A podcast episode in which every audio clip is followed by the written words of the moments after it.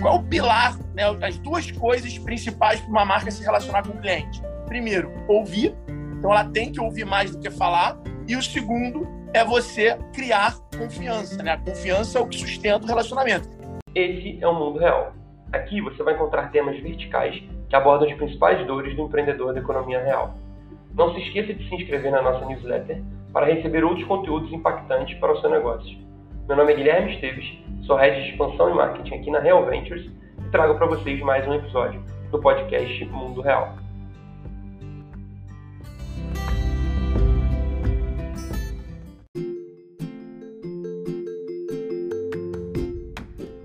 Fala Alfredo, boa tarde. Primeiramente, te agradecer muito a presença aqui, a disponibilidade. É uma honra receber você conosco.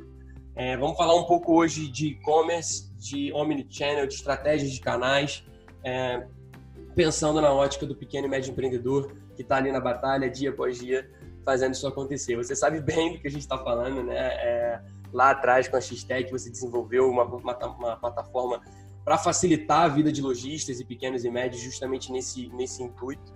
É, e depois da, da, aquisição pela Vetex, continuou com o mesmo propósito através da X-Tech. Então, trazendo você aqui para falar um pouco dessa experiência, trazer um pouco das práticas aplicáveis, ferramentas, frameworks que podem ajudar o empreendedor a desenvolver uma estratégia de e-commerce melhor, a entrar no digital de forma, vamos dizer, mais barata, porque falta muito dinheiro para esses pequenos e médios, mais eficaz, mais é, é, eficiente. Isso é, acho que, a grande, o grande desafio, a grande dificuldade.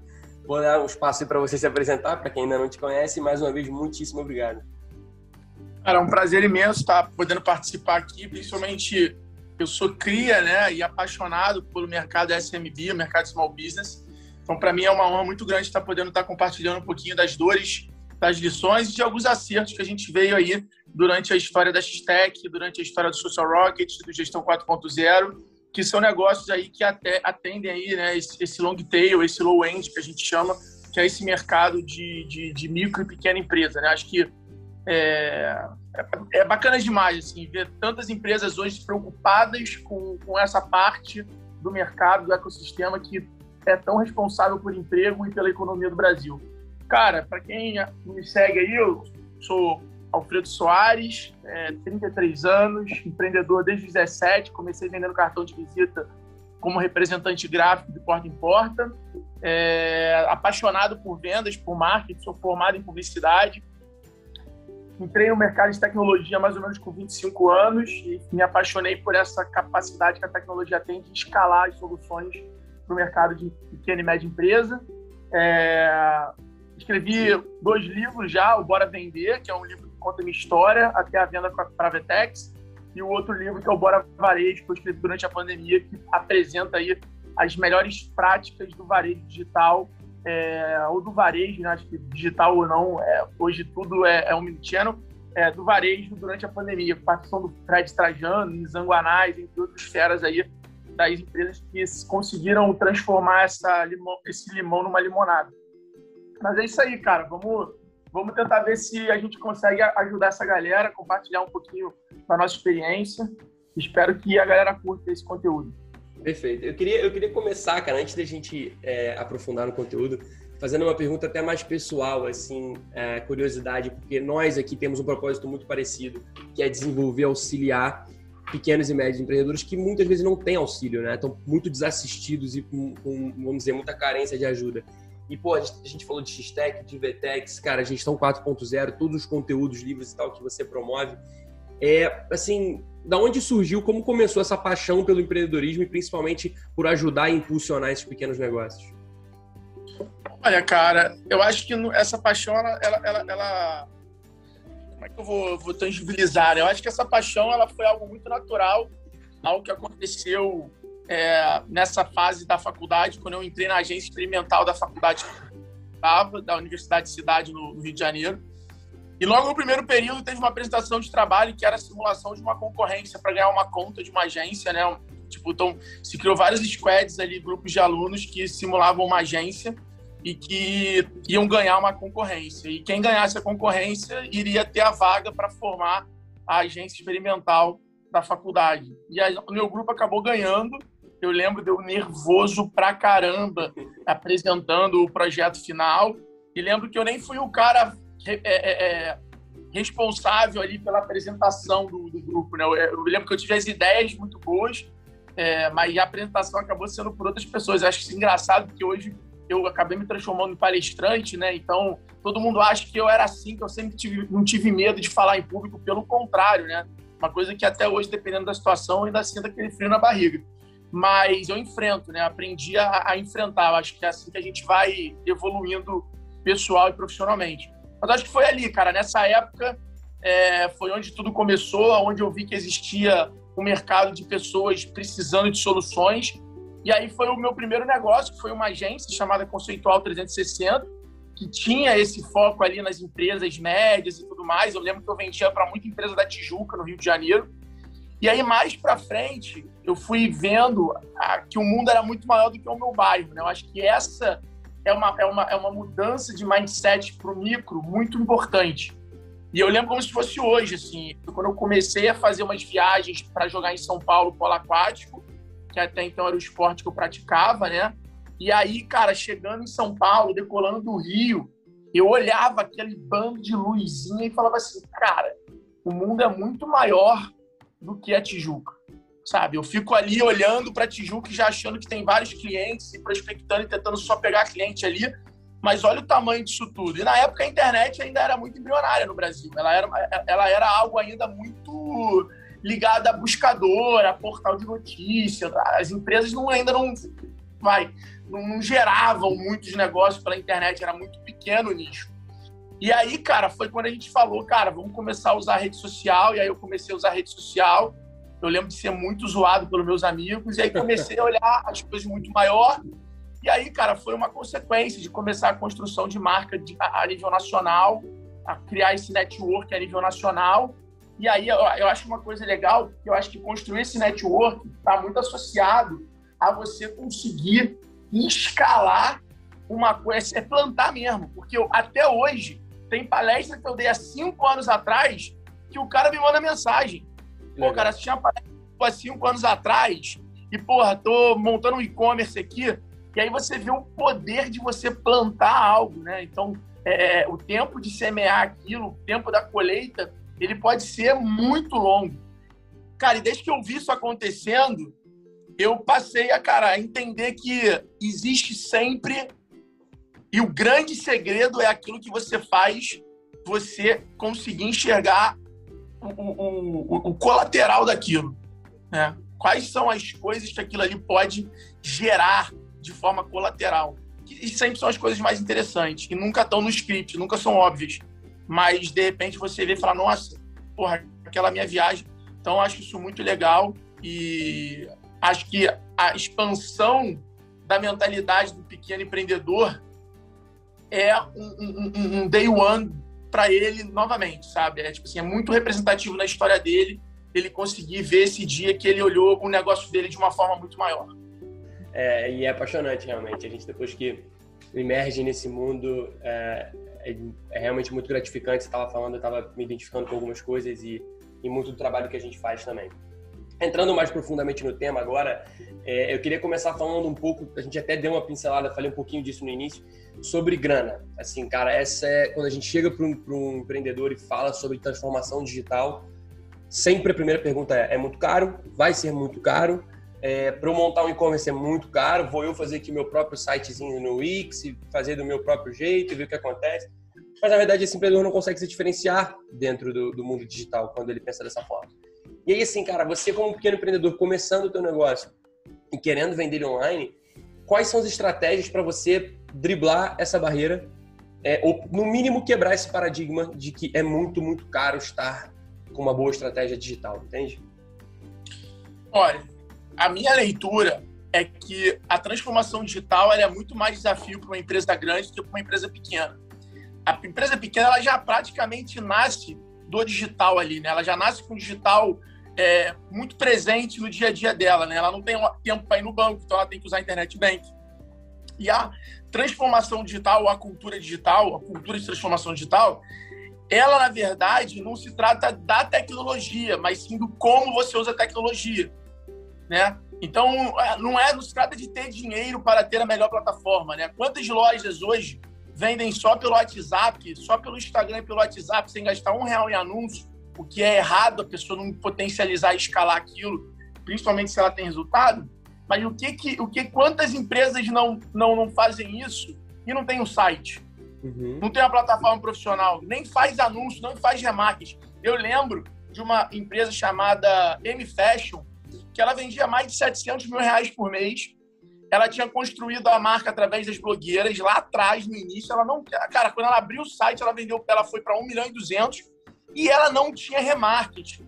Loucura. Sabe? Ela não tinha uma ferramenta que custa 50 reais por mês, que nem a Performa aí, que bota uma inteligência artificial no teu site. Ela não tinha uma venda válida para poder tentar recuperar as vendas. Ou seja, tecnologias que, cada, óbvio, cada dia que passam estão mais acessíveis e mais plug and play, mas é, o, o, maior desafio do empreendedor, na minha visão, não é, não é a grana. É pelo contrário, a, a criatividade ela vem da necessidade.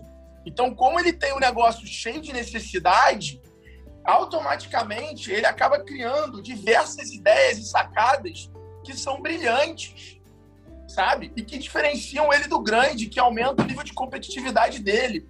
Então, cara, eu acho que o dinheiro pro pequeno, é, na hora errada e sem ele saber como ele vai gastar, pode ser um grande concorrente dele, sabe?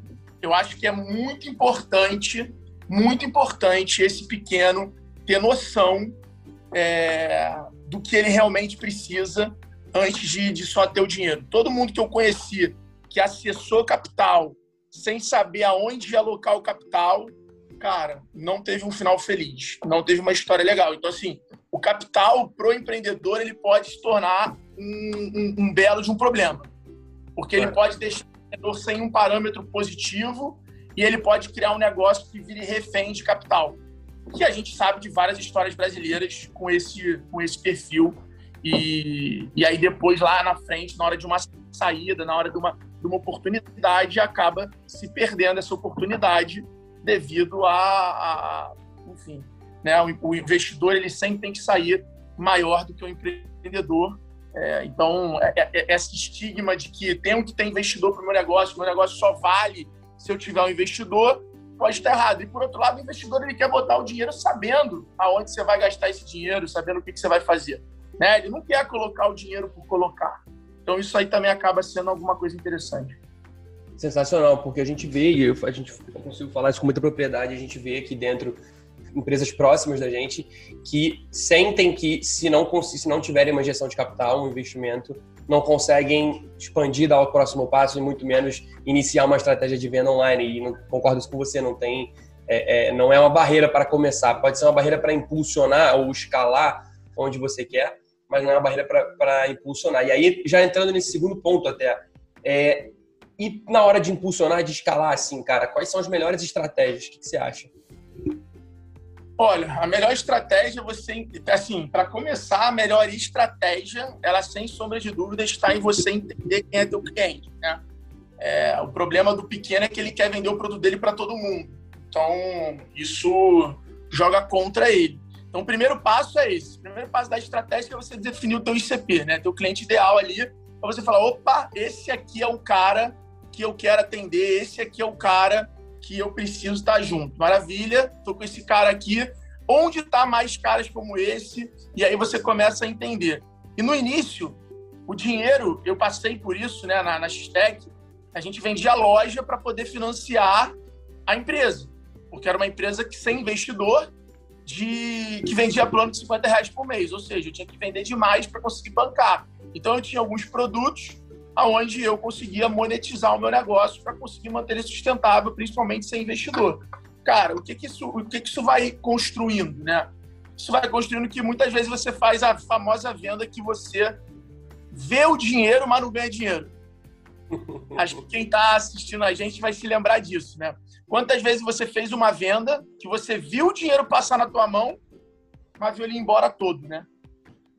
Ou você viu ele passar na tua mão e quando você olhou o que ficou, totalmente desproporcional ao tempo, ao esforço que você precisou alocar naquele cliente. Então, essa escolha, né? E, aí, meu irmão, é a importância do negócio enxuto, né? Acho que quem nunca leu o livro é, de startup enxuta, tem que procurar esse livro, porque aí entra o grande lance da tua empresa ser enxuta, que é você poder não seguir o dinheiro. Não siga o dinheiro, né? Siga o cliente, siga o teu mercado, construa a tua solução. É, se você começar a ter que vender para poder manter o teu negócio vivo ali, saindo da, da, da, tua, da tua viagem, o que, que acontece? A tua viagem vai ser muito mais longa. Então, esse eu acho que é o grande desafio. E quando você faz isso, a tua chance de escalar o teu negócio acaba ficando muito mais evidente aí e muito mais, mais próxima de se tornar verdade. É, e, e é engraçado que no dia a dia, assim, é, seguir o seu cliente é, tem que ser um exercício muito forte diário, porque inevitavelmente você acaba seguindo os problemas que, que o dia a dia do seu negócio dão, apagando os fogos e os incêndios que todo dia aparecem, isso é natural no pequeno médio empreendedor, é, e seguindo o dinheiro, como você muito bem falou, seguindo a solução, vamos dizer, entre aspas, que é a grana. É, então, de fato, é um exercício que você precisa fazer na hora de desenvolver essas estratégias e principalmente pensar em, em vender mais e alavancar essas vendas. Então, muito, muito interessante. É, quando a gente está falando aqui, cara, de, de, tecnologia, de digital, assim, eu vi inclusive uma entrevista sua, não lembro exatamente aonde, mas você falando o quanto que você acredita no digital hoje, que você não vê outra alternativa que não inclui digital, né? A gente pode até falar de omnichannel, de digital, enfim, muitos conceitos, mas o digital ele, ele é uma realidade praticamente mandatória para todos os negócios. Só que muitos empreendedores ainda não têm o melhor know-how sobre, né? Não sabem nem, não sabem nada de tecnologia, como começar. E aí, mais uma vez, gastam dinheiro errado, saem contratando qualquer empresa, qualquer desenvolvedor para fazer qualquer tipo de serviço terceirizado. E isso é uma dúvida muito grande, né? Como, o que você diz assim, para o empreendedor que não entende, tá? entendeu a importância daquilo, mas não sabe nada sobre tecnologia e fala, cara, preciso contratar alguém para me ajudar, para fazer isso para mim, para tocar isso tudo para mim. É melhor essa pessoa contratar uma empresa terceira ou montar um time in-house? O que você acha? Cara, eu acho que a internet ela não é mais é, uma ferramenta só para os negócios, né? Ela se tornou um departamento, ela se tornou a ferramenta, ela se tornou o negócio. Então, ter uma concessionária de carro, você não pode querer terceirizar o teu time de vendas, né? O cliente chegou na tua claro. concessionária, porra, é, ou a, porra, a concessionária vai abrir, ah, cara, tá lá, o cara que quiser vender carro pode ficar lá no saguão, o cliente que entrar ele atende. E é o que muita gente vai fazendo. Eu acho que o maior problema é que as pessoas elas negligenciam a internet. A internet é um mundo. Vamos falar de Instagram aqui, né? Instagram você tem anúncio, você tem conteúdo no Rio, você tem conteúdo de GTV, você tem conteúdo de stories, é, sem contar as linhas de temas e o tipo de conteúdo. Você tem conteúdo de vídeo no feed, você pode ir uhum. arrastando para o lado, você tem a foto normal. Aí você tem stories, aí dentro do stories você tem uma porrada, aí você tem live. Cara, a gente está falando de uma ferramenta, sabe? Eu tenho hoje cliente de, de conselho, de board que eu participo, que, cara, o cara simplesmente tem um diretor de live. Caramba. Porque o cara faz 2 milhões por mês tendo por live. Então a live não é só mais uma ferramenta do marketing. O cara trata a live como um canal, como uma loja física. Coloca investimento, time então, eu acho que é o respeito pela internet. Sabe, o relacionamento pessoal, ele não é baseado da admiração? Não precisa existir uma admiração? Eu acho que é a mesma coisa da, da relação do seu negócio com a internet. Tem que existir uma admiração, tem que existir uma proximidade. Você tem que conviver com a internet no seu negócio.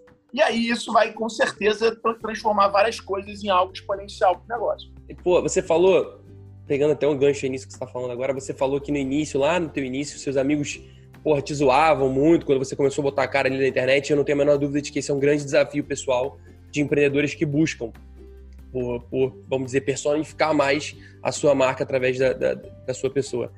E aí, assim, eu vejo isso muito acontecendo, eu vejo esse movimento acontecendo, eu acho muito interessante.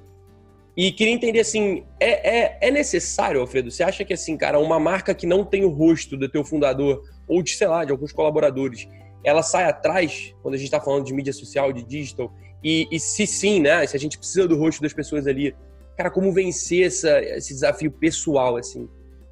Como que você conseguiu cara, fazer isso? Se eu falasse que não sai atrás, eu estaria sendo um pouco impotente, porque eu construí alguns negócios baseados nessa, nessa estratégia. Mas eu acho que é uma estratégia, eu acho que não é um, simplesmente algo necessário, é obrigatório.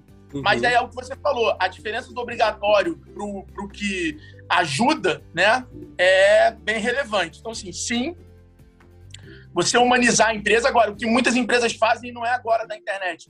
Cara, contrata um garoto propaganda, bota um embaixador, usa o teu próprio cliente ali como embaixador. Então, tem sim formas de você fazer de uma forma com que, na verdade, isso aconteça sem precisar ser você, tá? Então você não precisa humanizar a empresa sem ser você. Mas é natural que hoje, principalmente o brasileiro, é muito mais assim, que a gente tem essa característica no nosso comportamento. Cara, faz muito sentido, tá? Muito sentido, sem sombra de dúvidas, a gente conseguir aí é, é, humanizar a empresa e, a líder, e construir a imagem do líder, usar o líder para se conectar, acaba sendo algo que, cara, eu não conheço uma história negativa. Né? Todas as histórias que eu conheço são positivas. E o que acontece é você ir dosando isso. Então, acho que são janelas ali, né? São, o marketing é cíclico, né? Dificilmente você vai ter uma estratégia de marketing que ela vai ser responsável pelo, pelo teu crescimento linearmente. Você vai ter sempre ela com presença, mas o desafio numa empresa escalável é descobrir as alavancas de crescimento. Então, se você tem um canal que funciona muito, cara, você vai continuar escalando esse canal, mas você tem que ter a rotina de abrir novos canais, de descobrir outras alavancas. E as alavancas, quando eu falo, galera, são. É, tem perfis diferentes. Então, tem canais que você encontra nessas buscas que eles não são escaláveis, mas eles são altamente rentáveis. Então, eles trazem o cliente de CP mais perfeito e, consequentemente, esse cliente ele vai te trazer um resultado financeiro muito maior do que, às vezes, um canal escalável que vai te trazer muito mais lead, vai te trazer médio cliente, mas quando você olhar a linha de receita, ela não é tão grande, só que ele é escalável. Exemplo, fazer uma parceria com um franqueado dos Correios para o e-commerce, para a X-Tech, porra, trazia muito cliente bom, um ticket médio alto. Mas eu não consigo escalar isso. Eu tenho um uhum. teto, eu tenho X franqueados. Dos X franqueados, porra, você tem um, um, um, um trabalho muito intenso de engajar esse cara consequentemente, isso não é escalável como o Google. E, cara, se eu for criando campanha acertando a mão, eu vou conseguindo triplicar o investimento e, e escalar a forma que ele me gera resultado. Então, essa busca, ela, ela, ela é natural. Agora, você não pode descartar canais que te trazem bons clientes e boas linhas de receita dos canais que realmente vão escalar o teu negócio, mas nem sempre vão te entregar o melhor LTV, o melhor cliente possível. Realmente é, é muito bacana. Você vai falando, eu vou, vou refletindo aqui, trazendo até um pouco para nossa realidade. E tem muito fit, assim, realmente.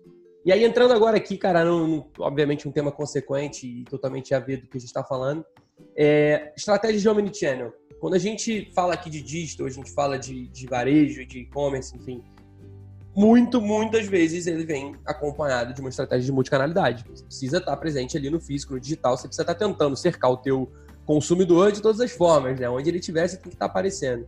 É, e aí, assim, cara, existe alguma, alguma prática comum, até no, bom, no seu livro lá do, do Bora Varejo, assim, você fala um pouco de, de, de multicanalidade e eu queria entender um pouco melhor, pensando, tirando o, o capuz de Magazine Luiza via varejo de empresas gigantes, é, pensando numa pequena empresa de moda, de alimentos, o que seja, como que ela monta uma estratégia omnichannel barata, mas que ela consiga estar cercando, estar próxima desse, desse consumidor, desse cliente, que lá atrás a gente estava falando aqui, você tem que seguir o teu cliente.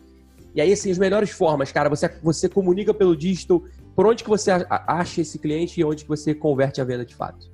Cara, eu acho que a gente pode falar do WhatsApp, né? WhatsApp, porra, empresa hoje que não atende teu cliente rápido pelo WhatsApp, ela tá ferrada, né? É. É, eu, tava, eu tô passando por uma experiência de, de comprar um barco agora, e eu estou sofrendo muito pelos atendimentos de WhatsApp.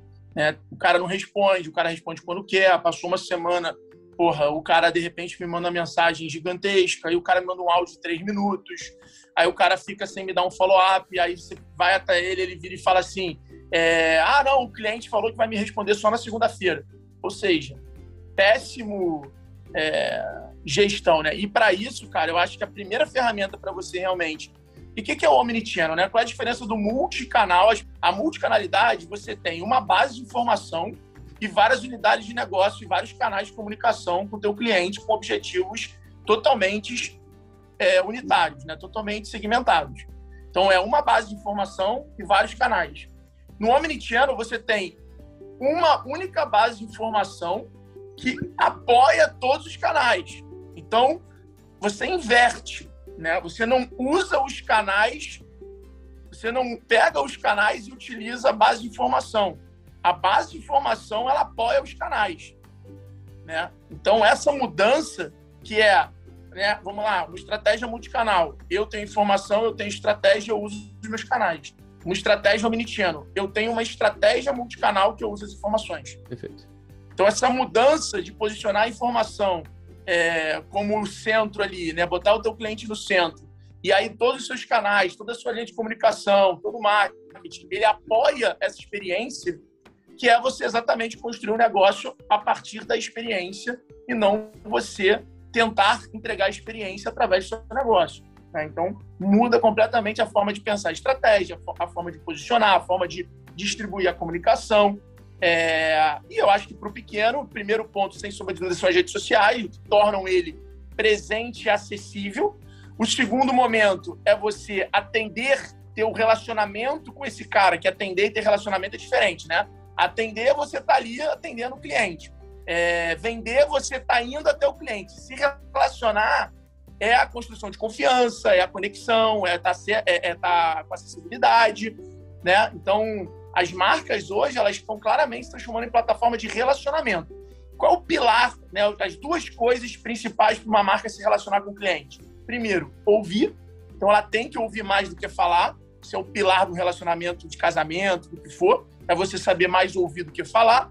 E o segundo é você criar confiança, né? A confiança é o que sustenta o relacionamento. Então, se você não criar uma relação de entregar valor, de ouvir e de é, ter o cliente confiar no que você está mandando para ele, você realmente vai ter uma empresa de propaganda. Você vai estar tá ali mandando propaganda para o cliente. Tanto que eu falo, não, não confunda dar desconto com fazer relacionamento. São duas coisas completamente diferentes. Então, se tua empresa manda e-mail marketing toda semana para o cliente, mas de uma promoção, de uma coleção, isso não é fazer relacionamento, isso não é criar valor. Você está se comunicando com ele, você não está ouvindo ele, você não está trazendo ele para ele interagir com você, você não está tentando entender mais sobre ele. Tá? Então, dica para quem está nos ouvindo: os negócios, na maioria das suas vezes, são pautados para ter cliente. Os negócios 4.0 ele, e Omnichannel, eles existem para conhecer os clientes. Ou seja, você cria ferramenta de comunicação, você usa o teu produto, você usa o teu negócio para ter uma base de clientes, que você conheça esses clientes e com esse conhecimento você vai construir as suas estratégias de novos produtos, de vendas, de promoção, de plano de benefício, de flexibilidade de pagamento, entregando uma solução, se posicionando como uma solução e um trust ali, né? um, um, um canal de confiança para o teu cliente resolver aquele determinado problema. Perfeito, perfeito. Aula. a gente, é, pensando aqui ainda nesse, nesse, papo de multicanalidade, quando a gente fala aqui todo, toda a jornada de, de, venda do teu produto, do teu serviço, enfim, é, existem etapas, né? E você falou muito de relacionamento e eu enxergo muito essa etapa também num pós-venda. É, assim, a importância que é você manter aquele relacionamento e eu vejo muitas empresas negligenciando essa etapa já fiz a venda, meu, meu cliente já comprou, tchau, tchau, um abraço. Eu fico muito impressionado, Alfredo, como a gente está em 2021, é, assim, digital já está muito propagado, todo mundo já está na internet de alguma forma, e como até hoje existem poucas empresas que fazem isso. Então, vou dar um exemplo muito curto, tá? Muito pequeno. Cara, eu recebo um, um, um delivery, peço um iFood em casa, recebo no restaurante a, a comida. Cara, assim, um bilhete faz diferença. E aí, outro dia, eu recebi uma mensagem no WhatsApp de um restaurante dizendo para mim o seguinte: Guilherme, você ano passado pediu aqui 15 vezes e o produto que você mais gosta é esse aqui. Então a gente está te mandando, você acabou de ganhar um mês de graça desse produto. Toda vez que você pedir, pedir alguma coisa com a gente, você vai ganhar esse produto extra aqui de graça. Porque a gente sabe que é o que você mais gosta. E, cara, aquilo foi tão bacana, tão legal. Só naquele mês ali eu pedi com eles pelo menos, sei lá, duas vezes por semana. Então, assim, uma coisa simples, uma coisa bacana, uma coisa que pelo iFood você não precisa de, um, de uma complexidade, complexidade de dados muito, muito, muito alta, isso é super fácil de você traquear, e que mega fideliza. E a minha pergunta é por que, que tão pouca gente ainda faz isso? Qual é a grande dificuldade de começar a fazer esse tipo de ação, entende? Cara, é o que a gente estava falando, né? É o conhecer, o conhecer o cliente ao invés de. Então, as marcas hoje elas trabalham muito operacionalizando para pagar as contas. Isso é o, é o desafio do pequeno, né? Ah, o grande, cara, tu pega o grande, ele está hoje desenvolvendo o que vai mudar no que vem, o que vai mudar no é. próximo ano. Ele tem pessoas muito tops pensando no futuro do negócio. É o papel do CEO, né? O papel do CEO não é resolver o problema de hoje. É todo dia trabalhar para o próximo passo do negócio dele. É, quando você olha isso, o pequeno é o grande desafio, porque o cara está olhando para o futuro, está olhando para o presente, ele vai até conseguir chegar nesse, nesse momento, dessa estrutura. E, e, e, hoje o restaurante, por exemplo, ele, cara, ele tá ali, tipo, ele não tá, ele tá preocupado em botar o pedido para rua, em, economizar no consumo dele ali, no desperdício. E aí ele acaba não olhando, não prestando atenção no cliente dele. Ele acaba é, querendo mais, mais, mais cliente e não olha para o cliente dele. Então, esse desafio, eu acho que a venda não é o momento de transação. E hoje o pequeno, o, o empreendedor, ele acha a venda o momento de trocar o produto dele por dinheiro. E não é. A venda é o processo como um todo. Então, o papel do restaurante não está é, é mandar um SMS, um WhatsApp, ele mandar um direct, falar, cara, e aí, vi que você pediu aqui, gostou? Tava tudo bom? Legal? Então, ele tem que se preocupar com o, o, o cliente, ele alcançou aquilo que eu ofereci para ele, que era ele se alimentar bem, ele ter uma alimentação legal, ele se reunir com a família. Então, como é que eu coloco isso na minha jornada de comunicação, de post? Ah, Alfredo, mas é impossível fazer isso um a um. Tá bom, mas então faz um post no teu Instagram, no teu, no teu horário de pico, colocando lá quem pediu hoje Dominos e, porra, pizza e, re, conseguiu reunir os amigos para comer pizza? Comenta aí. Então, cria essa comunicação de marca mostrando que você não quer só saber se o cara comprou. Você não quer se comunicar só com ele quando ele vendeu. Você quer estar presente na jornada como um todo. E aí, cara, os negócios que fazem isso, sem sombra de dúvida, eles vão se, se beneficiando aí e construindo uma carteira de fãs. É, a diferença é impressionante. Assim, eu dei um exemplo muito pequeno, mas todas as vezes que, que, como consumidor, eu me sinto diferenciado, né, prestigiado de alguma forma, é impressionante como eu, pessoalmente falando, viro um consumidor recorrente. É, eu vejo uma diferença enorme nisso. E, e, é esse processo, cara. Assim, tem uma coisa que a gente tenta instituir aqui toda vez que a gente está desenvolvendo alguma empresa, que é exatamente isso: é você olhar para o consumidor desde a tua primeira, tua primeira prospecção de lead, quando você solta um conteúdo online, alguma coisa que chama a atenção né, do, do teu consumidor, até o momento pós-venda, até o momento que você precisa trazer ele de volta, fidelizar aquele teu cliente e principalmente fazer com que ele se torne um embaixador, né? Com que ele fale com as pessoas ao redor dele bem da tua empresa, do teu, do teu negócio e indique para as pessoas. Então esse é um desafio gigantesco, principalmente quando você é um pequeno, como você falou. É, é muito, muito grande, passa por brand awareness e, e mais um monte de, de desafios. E aí, por fim, cara, assim, uma última pergunta que bem, bem interessante. A gente, quando, quando vai gravar um podcast, a gente abre para os empreendedores que nos seguem, que nos acompanham e tal, para participarem conosco e tirarem algumas dúvidas. E teve uma dúvida aqui bem interessante, assim, e aí uma pergunta também mais pessoal.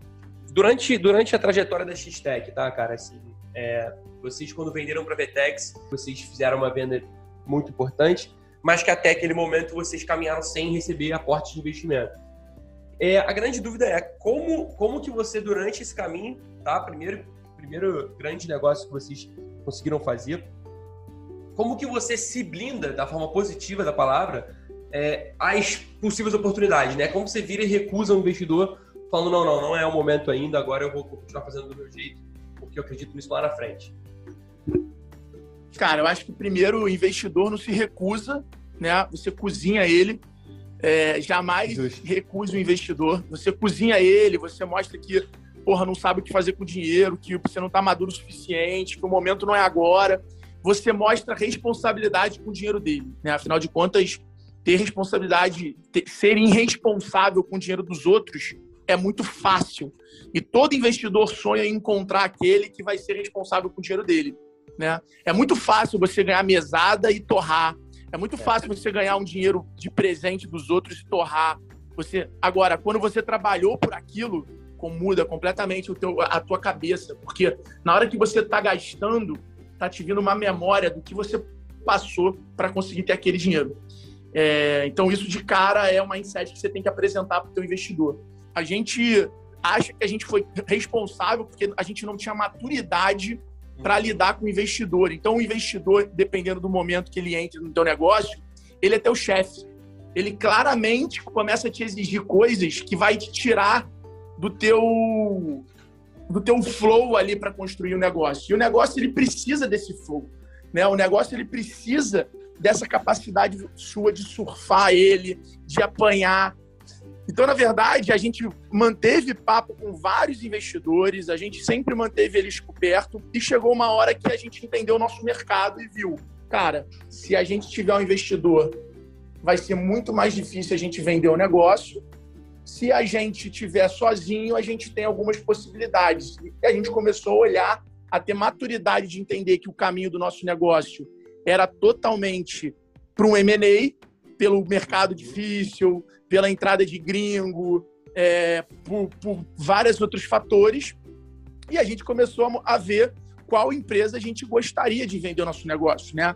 É, a gente sempre, a gente fala, a gente não vendeu a X-Tech, a gente usou ela para entrar na Vetex. Então a gente começou a se inspirar culturalmente nessa empresa, a criar um negócio onde aparecesse para essa empresa o tempo inteiro. E na época a gente tinha algumas outras propostas de outros negócios de investidor, até melhor financeiramente, mas que não não estava alinhado com aquilo que a gente realmente queria. E aí a gente acabou optando por caminhar com esse M&A com a Vetex. E na época eu brinco hoje com meus amigos, falo, cara, na época a gente usou isso para poder entrar lá e aí a gente conseguiu ser sócio de uma das maiores empresas de e-commerce do mundo. Até legal, a galera não tem noção, né? A gente entrou na Vetex, a Vetex valia 175 milhões de dólares, uhum. né? É, é, quatro anos depois, cinco anos depois, a Vetex hoje vale mais de 1,7 bilhões de dólares. Então a gente surfou aí grande parte da aceleração da empresa é, junto com isso. É óbvio que se a gente estivesse ainda com a X-Tech desde então, é, com o caso do Covid, talvez hoje a gente seria um dos principais players do mercado e estaria, né, estaria levantando rounds, estaria contratando pessoas para tocar a empresa de uma outra forma. Mas a gente não pode levar isso em consideração. Claro. Mas a gente, óbvio, que pensa nisso. E, e é legal mostrar para o empreendedor como, às vezes, acontecimentos que ele não controla podem mudar completamente aquele negócio. Uh, o Covid fez isso com muitos mercados, né? Impressionante. Não só não controla, como não prevê, né? É impossível alguém prever a dimensão do que aconteceu. E é impressionante como mudou para mal, óbvio. Algumas pessoas, alguns negócios sofreram muito, sofrem muito. Mas é impressionante como impulsionou e alavancou diversos mercados e segmentos, né? Ah, muitos mercados, né? A gente teve soluções de WhatsApp é, recebendo aportes de 100 milhões de dólares, empresas que faturam menos de um milhão por mês. É, próprias, próprias plataformas de e-commerce que eu conheço, a GetNet comprou uma plataforma que estava praticamente é, abandonada e, e, é um excelente produto, a gente quase chegou a, a comprar eles. É, várias plataformas que estavam quase já de escanteio se tornaram relevantes de novo, tiveram uma curva exponencial muito grande.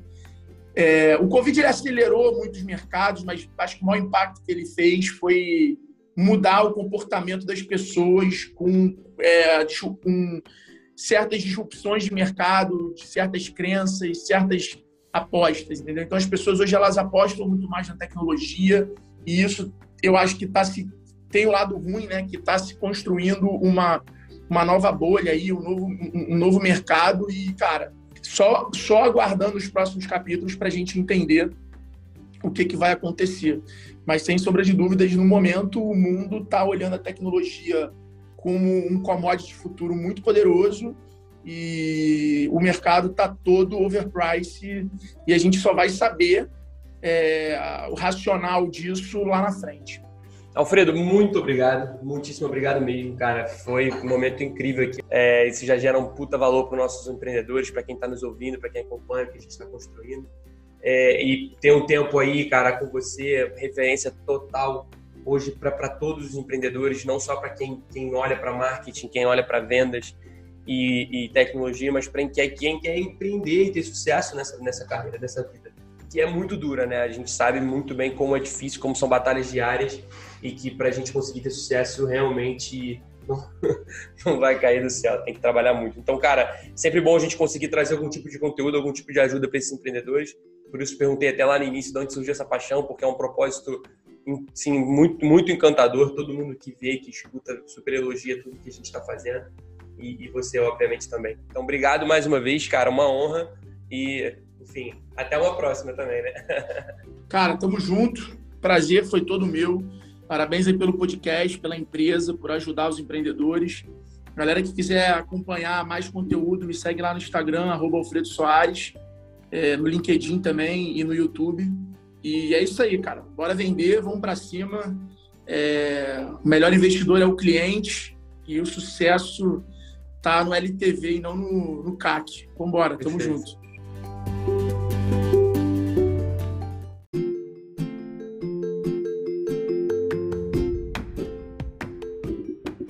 Obrigado por escutar mais uma edição do podcast Mundo Real.